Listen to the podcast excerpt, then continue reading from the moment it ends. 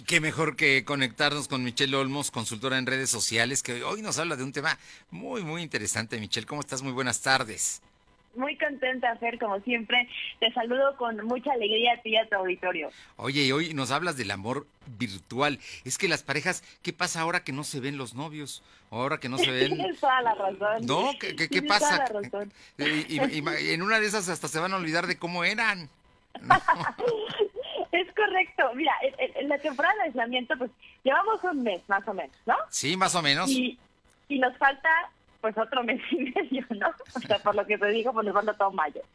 Entonces, el- las parejas están migrando. Hay dos, hay dos, bueno, hay muchos estilos de los que podríamos hablar. Pero el primero es eh, las parejas que están tomando mecanismos digitales para poder continuar con su relación. Entonces, eso, es si tu novio o tu novia, persona en cuestión, vive lejos de ti, ¿no? Seguramente estás eh, utilizando, pues, videollamadas, ¿no? Y llamadas telefónicas para mantener, pues, viva la relación. Sin embargo, eh, los últimos estudios que arrojan los eh, últimos 15 días de tráfico en Internet que hemos vivido, algo totalmente atípico, reflejan que las personas están empezando a ser infieles, más de lo normal. Pero, pero ¿cómo? ¿Cómo infieles? Digo, infieles digitales. ah, digitales. Muy digitales. Ok, ok, ok. Así es. Y aquí el estudio refleja, Observatorio Digital refleja algo interesante. Está, se, se ha incrementado el número de casos de infidelidad a través de plataformas digitales eh, en dos funciones. Una, que es la pareja que está en casa, que estás encerrado en tu casa con tu pareja y pues a lo mejor viene un pues un periodo de adaptación diferente, la rutina, yo qué sé, ¿no? Yo me dedico a lo digital, no sé, no sé cuál sea el motivo, pero estas parejas están eh, eh, usando más plataformas como Tinder, por ejemplo. Grindr, que, que es, es- es otra, y a través de WhatsApp están haciendo lo que llaman filtreo. El filtreo es cuando tienes una pareja estable, pero estás coqueteando con alguien más. Es un término súper digital. Entonces, eh, usted que dice que eso aquí no pasa, ¿no? Y, y los que lo están escuchando, pues en Puebla, eh, la mitad de las personas en una eh, relación estable, Sí. 50% de las personas tienen una relación estable, tienen dos o tres personas más a través de WhatsApp. Wow, y en, y en muchos no es flirteo nada más. No, o sea, aquí, aquí estamos hablando de que son, eh, o sea, no una persona con la que, digamos, pones el cuerno de manera coloquial, Ajá. sino que lo hacen con dos o tres en una actividad de filtreo, es decir, de coqueteo, y solo con una de esas tres con las que coqueteas, con una se hace una relación de vínculo emocional. Es decir, ya hablan de emociones, de la vida diaria y de poder verse cuando termina el aislamiento. Wow. Pues ya- ese ya digamos que es una infidelidad más avanzada. Oye, pero eh, el número es muy importante. A ver, entonces, para, para entender el tema, como la gente tiene tiempo, porque tiene más tiempo, con todo y que haga sus actividades, ejercicio, y tenga una serie de tareas, ya sea escolares o, o trabajo en casa, ¿no? Lo que Así sea, tiene un poco más de tiempo como para poder, los traslados, digamos, se los ahorra, ¿no?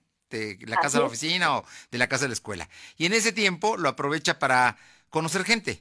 ¿Estamos de acuerdo? Así. Que además hay Así una multiplicidad de, de mm, pues, eh, páginas abiertas de todas las edades. Estás hablando desde niños, jóvenes, adultos y adultos mayores que, pues, que se reciben comunicación y que tú te inscribes y que empiezas a recibir y algunos te dicen más o menos qué perfil y otro y, tú- y van cayendo información, ¿no?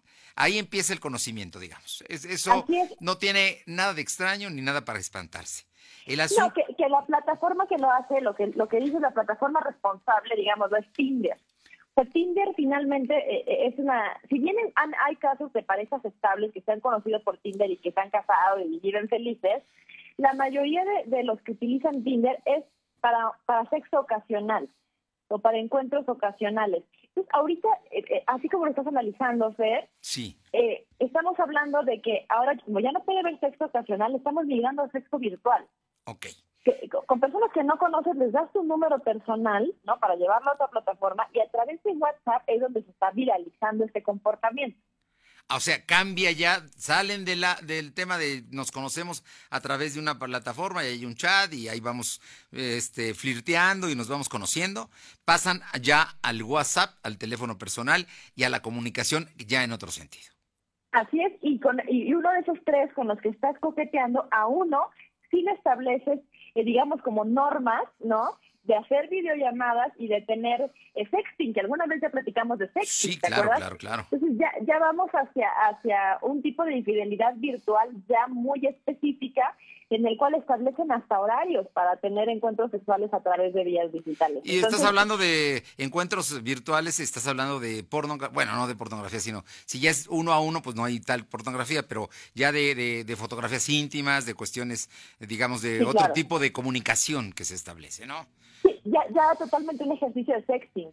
Bueno, eh, eh, eh, ahí ya cambian las cosas y tú dices que en promedio, me imagino que hombres y mujeres, ¿eh? porque en esto también hay igualdad de género. Este, ¿Quiénes serán los más infieles, Fer? Hombres y mujeres. Hombres y mujeres, ¿no? Ahí, ahí ya cada quien que elija. Pero, hombres, ¿Qué piensas? ¿Quién es más? Yo creo que los hombres son más infieles, pero emocionalmente, por eso pueden tener tres o cuatro, pero las mujeres yo creo que son más comprometidas, ¿eh? Cuando dicen aquí voy, aquí voy, me parece. Pero pues bueno, estás, casi totalmente en lo correcto porque las más infieles son las mujeres.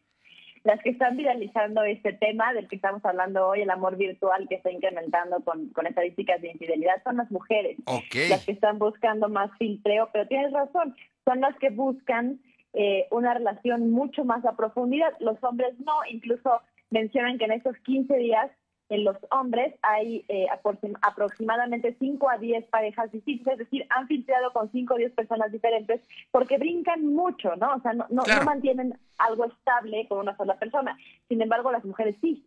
O sea, buscan tener a una persona fija, ¿no? Aunque las mujeres lo están utilizando más ahora también que, que digamos que es la parte, la parte extraordinaria, ¿no? La parte que, que da la nota de, de, de, este asunto, porque también están ya participando en esto.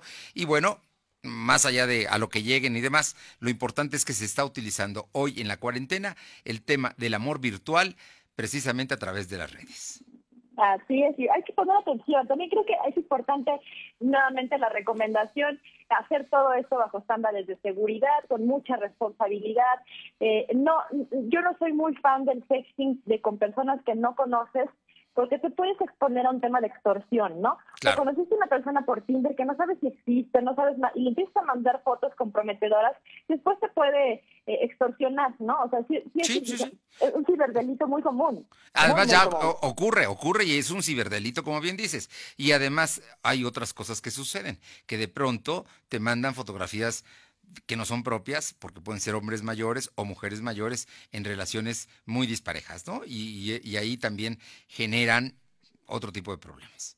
Claro, y importante cuidar también a los menores de edad, ¿no? Los menores de edad a partir de 16 años entran en esta estadística, entonces es preocupante que sin, tener la mayoría de edad eh, hagan esas prácticas, ¿no? Que eh, la recomendación no es aquí que la hagan o no la hagan, sino que sea siempre bajo, eh, bajo la responsabilidad propia que seas mayor de edad y que cuides todos los aspectos de seguridad para ti y para los tuyos, ¿no? Porque definitivamente involucras a más, ¿no? Cuando, cuando te metes en este pues, mundo virtual distinto que estamos viviendo ahora con el aislamiento.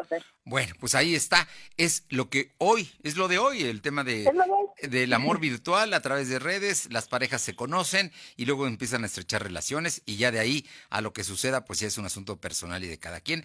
Nosotros no estamos para juzgar a nadie pero sí para advertir de los riesgos, de las posibilidades y subrayar qué es lo que está pasando ahora ante este aislamiento. Así es, Fer. Pues a cuidarse, ¿no? De todas maneras, así como te estás cuidando quedándote en casa, también te tienes que cuidar de la comunicación que establezcas hacia afuera hay que cuidar la mente, hay que cuidar la mente y sobre todo también estar eh, usando cosas, eh, bueno, como dijimos aquí, plataformas seguras. Es lo de hoy el amor virtual, pero con su respectivo cuidado y responsabilidad. Muchas gracias. Gracias a ti, Michelle Olmos. Como siempre, un gusto saludarte y hoy, hoy nos dejas en la reflexión sobre este tema. Muchísimas gracias. Adiós.